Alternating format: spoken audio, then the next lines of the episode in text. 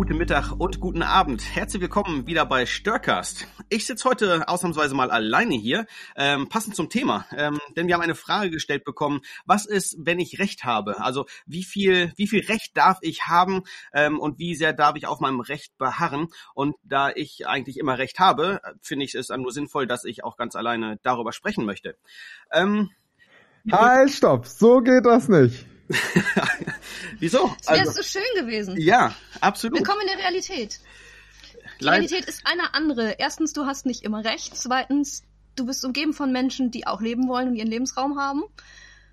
Und drittens trifft es, glaube ich, genau die Frage auf den Punkt. Wir kommen miteinander ins Gespräch, wir hängen zusammen ab mit Leuten, die auf einmal eine andere Meinung haben und dann geht es irgendwann nicht mehr nur um, möchtest du Pizza, Thunfisch oder Hawaii, sondern Wer hat recht? Ums Existenzielle. Genau. Wer hat recht? Ähm, und, und dennoch wäre es so schön gewesen, ähm, wenn ich einfach mein, meine Richtigkeiten und meine Wahrheiten hier posaunen hätte können ähm, und, und dann recht gehabt hätte. Und weil ich habe ja auch recht. Also ich weiß ja, dass ich, dass ich in so vielen Punkten recht habe und, und weiß, wovon ich spreche. Und wenn ich eben nicht weiß, wovon ich spreche, dann sage ich einfach, ich weiß nicht, wovon ich spreche. Und dann habe ich damit auch wieder recht. Ähm, ich finde es tatsächlich anstrengend, in Frage gestellt zu werden. Ähm, und mich mit Meinungen auseinandersetzen zu müssen, die dann auch noch aus meiner Sicht tatsächlich falsch sind. Ne? Also es, es geht ja nicht nur darum, eine andere Meinung zuzulassen, sondern auch noch damit leben zu müssen, dass das, was der andere sagt, nicht nur anders, sondern auch noch falsch ist. Und das Wunderbare ist, dass äh, du wahrscheinlich vielen Menschen gerade aus der Seele sprichst, vor allem auch den Menschen, die dir gegenüber gesessen haben oder manchmal auch gegenüber sitzen. Also diese Vorstellung von, ähm, ich habe doch recht, ist doch oft auch zutiefst menschlich. Ich kenne sie auf jeden Fall. Dieses Gefühl zu wissen, oh, da habe ich mich mit dem Thema beschäftigt oder da habe ich irgendwas gelernt oder verstanden. Und ich finde ja immer so, auch was es sehr deutlich macht, ist, wenn man sich manchmal so Eltern-Kind-Verhältnisse anguckt mhm. und der Lehrer hat irgendwas gesagt und dann sagen die Eltern irgendwas und dann sagt es aber, nee, der Lehrer hat aber gesagt. Oder ähm, je nachdem in unserer heutigen Zeit, wenn dann ähm, die äh, Schüler gegenüber den Lehrern sagen, nee, aber mein Vater hat doch gesagt. Mhm. Also die Frage von auch, ähm, wo nehme ich mein Wissen und meine Meinung her? Gut, als Kind äh, ist das noch nicht so reflektiert wie als Erwachsener, obwohl manche Erwachsene auch noch nicht so reflektiert argumentieren, aber das ist ja erstmal das Wesentliche zu gucken, wo kommt mein Mindset und meine Gedanken her? Da, da haben die Kinder sogar den riesen Vorteil, dass sie noch sagen, ähm, wo sie es herhaben. Und bei uns ist es ja dann immer unsere äh, Meinung, unser Wissen und wir haben recht und wir reflektieren nicht und, und vor allem geben wir das nicht an, unsere Quelle, wo wir denn meinen, es her zu haben, um dann auch Quellenkritik üben zu können. Ich finde an der Stelle total spannend, dass wir jetzt schon mittendrin sind, ähm, Begriffe durcheinander zu schmeißen. Also ja. Wahrheit war das Erste, dann kam Meinung, dann kam Gefühl. Ich glaube, das spiegelt so wieder, was ich auch erlebe. Also wenn mein Gefühl zur inneren Wahrheit wird, mhm. fühlt sich das für mich richtig toll an, ist aber wirklich sehr subjektiv. Also ich habe Hunger, wäre ein tolles Gefühl. Ne, Hunger ist kein Gefühl, ne? Aber wäre ein tolles Gefühl, ähm, ich muss jetzt was essen, dann mhm. entsprechend die Wahrheit. Und wenn diese Wahrheit nicht befriedigt wird, dann ist also ja, Holland in Not. Ja. Aber der Unterschied zwischen was ist wirklich Wahrheit im Glauben, worauf können wir stehen und was ist Meinung, also Ansichtssache, hoffentlich reflektierte Ansichtssache, das ist ja was, was uns immer wieder auch beschäftigt und wo es, glaube ich, gut ist, genau hinzugucken. Also was bedeutet Wahrheit für euch? Halt. Was ja. ist Wahrheit? Genau. das ist genau das ist ja die Frage. Und wenn wenn ich jetzt eine Definition raushauen würde, ähm, dann könnte man garantiert darüber streiten. Also kann es ja dann doch wieder keine Wahrheit sein. Also jedenfalls nicht das allgemeingültig immer Richtige. Und, und das ist auch schon wieder schwierig, weil das Richtige ist nicht immer Wahrheit, wenn man äh, wenn man sich anschaut, wo die Begriffe in anderen oder wie die Begriffe in anderen Sprachen benutzt werden. Ähm, ich bin da leicht theologisch vorgeprägt und, und weiß, dass Wahrheit im Hebräischen eben ein Beziehungswort ist. Also es bezeichnet einen, einen geklärten, ähm, wahrhaftigen, ähm, wahrhaftiges Gegenüber. Also man, man ist wahrhaftig voreinander. Das wird als Wahrheit bezeichnet. Das hat noch überhaupt gar nichts mit unserem äh, griechisch-hellenistischen richtig zu tun, dass eins plus eins zwei ist. Ähm, und wenn ich jetzt was sage über Wahrheit, dann muss es richtig sein, weil wir in der deutschen Sprache sprechen. Und das ist schon anspruchsvoll, ja. Und ich glaube, ja, das macht. würden wir dich ja nicht verstehen. genau, und ich glaube, das ist auch das, was das ähm, so ausmacht, dass wir erstmal unterscheiden müssen zwischen richtig und wahr. Ähm, weil über Richtigkeiten, finde ich, kann man verschiedene Ansichten sein und Wahrheit ist eine Beziehungsebene. Und gerade wenn wir uns als Christen sagen, Jesus ist der Weg und die Wahrheit, dann geht das in erster Linie um eine Beziehungsebene und nicht um eine Richtigkeit. Und das finde ich wird erstmal oft auch ein bisschen durcheinander gebracht. Und gerade wenn man mit Menschen, die nicht im Glauben sind oder noch am Anfang des Glaubens sind und so wie ich oft auch ein sehr postmodernes Mindset, also Gedankenkonstruktion haben, und man erstmal sagt, jeder hat irgendwie für sich die Wahrheit, mhm. ähm, dann geht es ja erstmal darum, dass jeder für sich einen Anspruch hat zu leben und in einer Beziehung und frei zu sein. Ähm, während dann äh, diese Richtigkeitsgedanken dann sein könnte, okay, wir nehmen uns wahr, wir nehmen uns wahr als Geschöpfe, meinetwegen als Christen sagen wir, es gibt was Größeres als uns und das ist erstmal unsere Wahrheit, in der wir uns begegnen und dann können wir über alles andere reden. Also mhm. die Basis muss erstmal geschaffen werden. Es ist leichter gedacht als ähm, oft getan. Aber ich finde es richtig wichtig, weil eine für mich, eine der für mich größten Momente ist in dem Moment zu sagen, wir haben zum einen eine respektvolle Basis. Es geht nicht darum, sich jetzt gegenseitig irgendetwas um die Ohren zu hauen, um sich durchzusetzen, sondern sich zu begegnen als Menschen, die gleichberechtigt im Austausch sind und voneinander lernen wollen. Das ist ja immer schon mal eine Nummer für sich, finde ich und auch nicht immer richtig. Also äh, Timo, du hast gerade eben ähm, die Beispiele von von Erziehung und und Schule und so weiter ähm, gebracht. Das sind nur nur nur zwei Beispiele, wo es eindeutige Hierarchien gibt und wo es eindeutige also wo es notwendig ist, dass jemand Recht hat.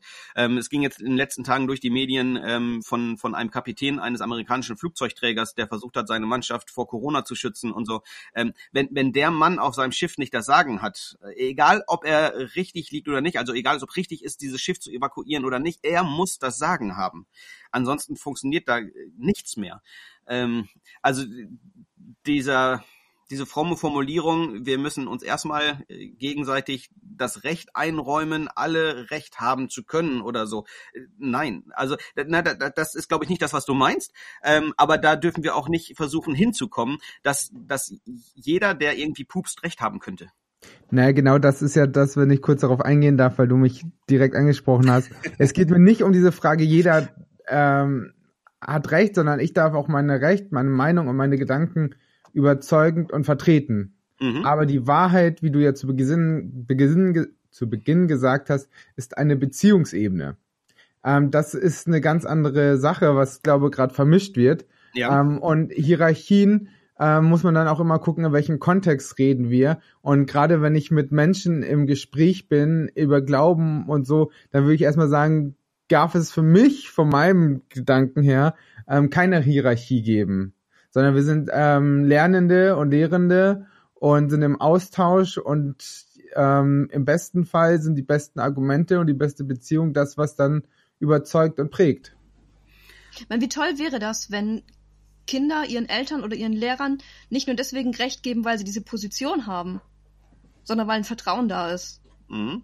Also Beziehungsautorität würde man in anderen Kontexten, glaube ich, sagen. Und nicht einfach nur Positionsautorität aber da merke ich, wie schwierig das ist, Wahrheit und Richtigkeit auseinanderzuhalten, ähm, weil die, die geklärte Beziehung nicht dazu führen darf, dass das Kind sagt, eins plus eins ist drei. Ähm, ne, es, es, muss, es muss trotzdem eine Autorität da sein, die, die sagt, und das hier ist richtig. Und, und tatsächlich auch, ähm, und, und so gehen wir miteinander um. Also das, das ist, das ist Wahrheit irgendwie. Also äh, das ist oh, schwierig. Also es gibt Momente, in denen muss, müssen manche Leute einfach Recht haben. Auch, ich glaube, auch im, im ähm, geistlichen, im, im gemeindlichen Miteinander unterwegs sein. Ähm, ja, es ist ideell und, und wunderbar, wenn, wenn wir sagen, wir sind alle Suchende und, und sind miteinander unterwegs.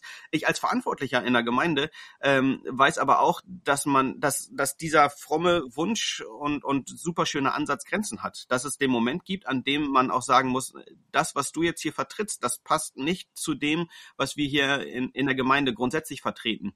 Ähm, und, und diese Meinung oder, oder äh, deine Wahrheit, die ist, die ist nicht dafür da, um hier kundgetan zu werden, äh, weil sie dem widerspricht, was irgendwer anders mit, mit Autorität eben sagt oder meint. Ähm, ich, ich glaube, das ist genau der Punkt. Da geht es dann nämlich um die Frage von Gruppenkonsens. Ja. Da geht es dann in dem Moment nicht mehr um Meinung und Wahrheit, sondern da geht es dann um die Frage von Gruppenkonsens. Ähm, wenn sich eine Gruppe zusammenfindet und einen Gruppenkonsens hat und sagt, für uns ist Ketchup süß. Und da kommt jemand, ich will es jetzt bewusst abstrakt halten, mhm. und da kommt jemand und sagt, für uns, für mich ist Ketchup salzig.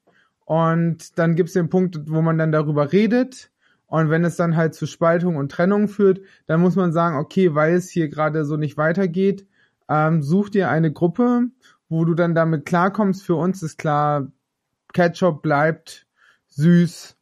Und wenn es für mhm. dich salzig ist, dann ähm, ist hier gerade so ein Punkt, das finden wir auch in der Bibel, wo man sagt, okay, hier geht's jetzt nicht weiter. Aber ich glaube, das ist dann eine Meinungsfrage. Und dann ist halt die Wahrheit, wenn wir uns in Christus begegnen, für den anderen zu beten, mit dem anderen zu leben, ähm, zusammen, wir sind uns da anderer Meinung und hier ist ein trennender Bruch oder hier ist etwas, wo wir nicht übereinkommen, ähm, dann damit umzugehen. Weil ansonsten wäre es ja so, dann gäbe es irgendwo die richtige Autorität, die richtige Lehre, den richtigen Gedanken. Ähm, und das ist ja kirchengeschichtlich und bis heute nicht so der Fall. Das wäre ja eine super einfache Lösung sonst. Da bräuchte ja nur einer die richtige Lehre vertreten und dann bräuchte es nur noch eine Gemeinde.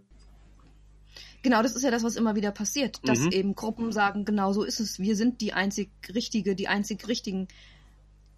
Für genau. mich ist genau der Punkt, dass du hast eben Christus ins Spiel gebracht also will nicht sagen, wurde höchste Zeit, aber wir sind Menschen, die genau diesem Jesus nachfolgen wollen. Und er sagt von sich, ich bin der Weg, die Wahrheit und das Leben.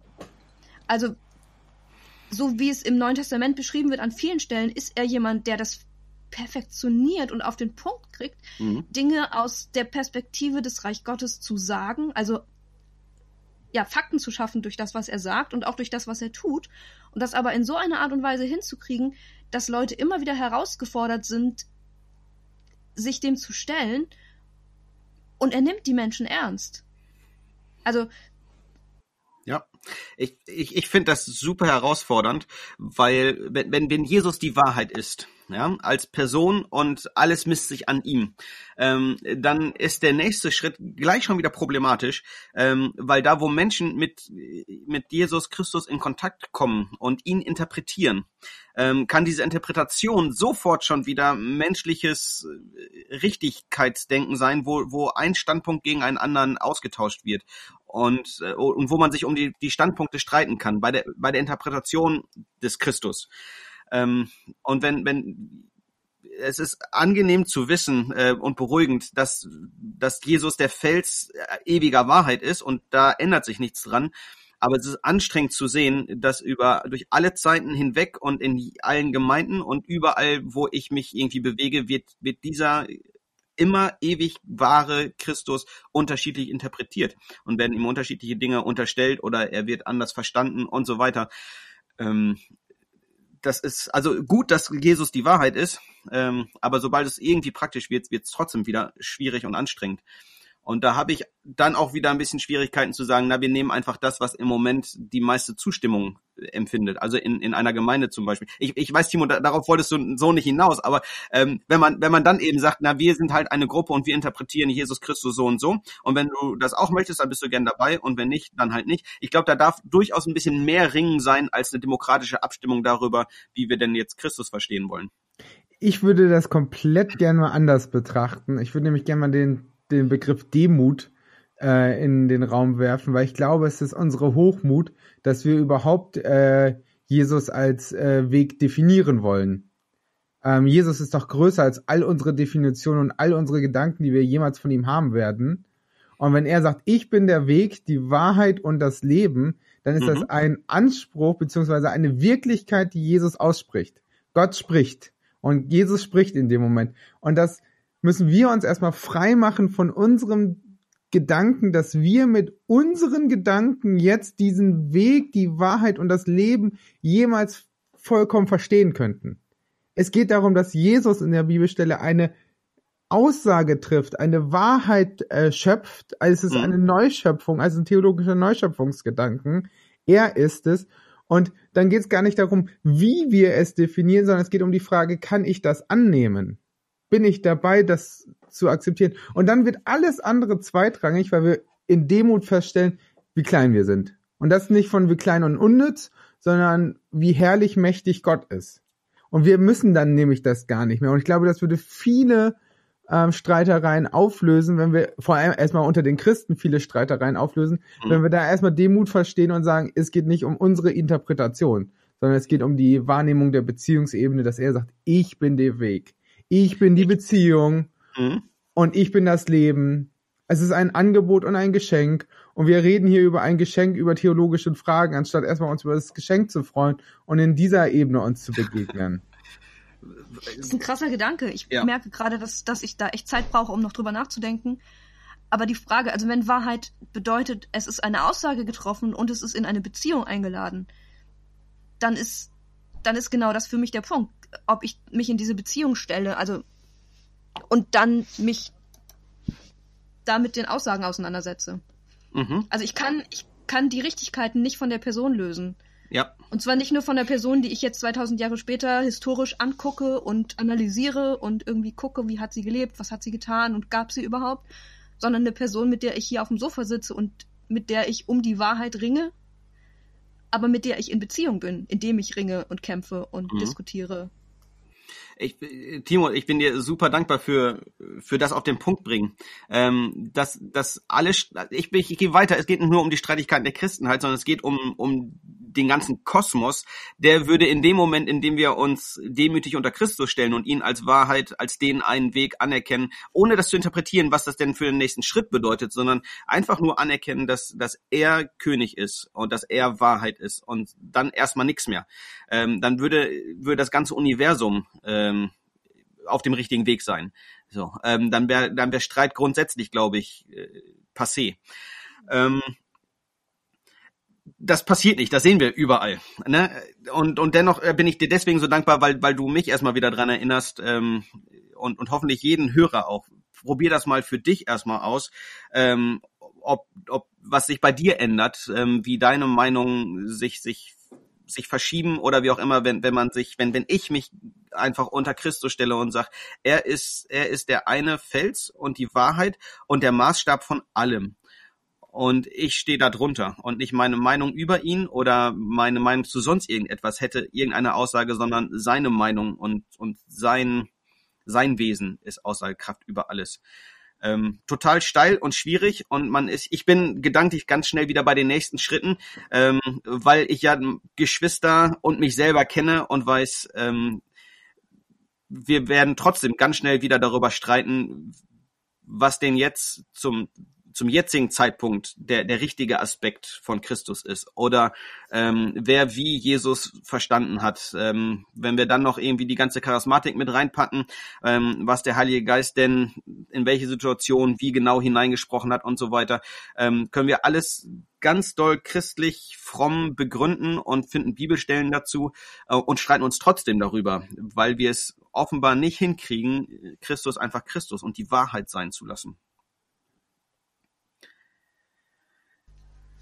Und gleichzeitig find, ist es eine Herausforderung, genau das bisschen, was man vielleicht von ihm dann auch verstanden hat, dem anderen nicht so um die Ohren zu hauen, dass man sich dann wieder über die anderen Personen stellt oder mhm. in irgendeiner Form, also so, so einen missionarischen Charakter zu haben, der andere müsste doch jetzt genau dieselbe Erkenntnis genauso feiern, wie man sie selber feiert oder von seinen bösen Wegen ab kommen und umkehren und Buße tun oder sonst irgendwas. Ist ja aber tatsächlich manchmal auch nötig. Aber Absolut. dann zu schauen, wie, wie macht Christus jetzt das jetzt in diesem Moment? Also wie geht Jesus mit, mit dieser Meinungsverschiedenheit oder mit dem falschen Weg oder wie auch immer um?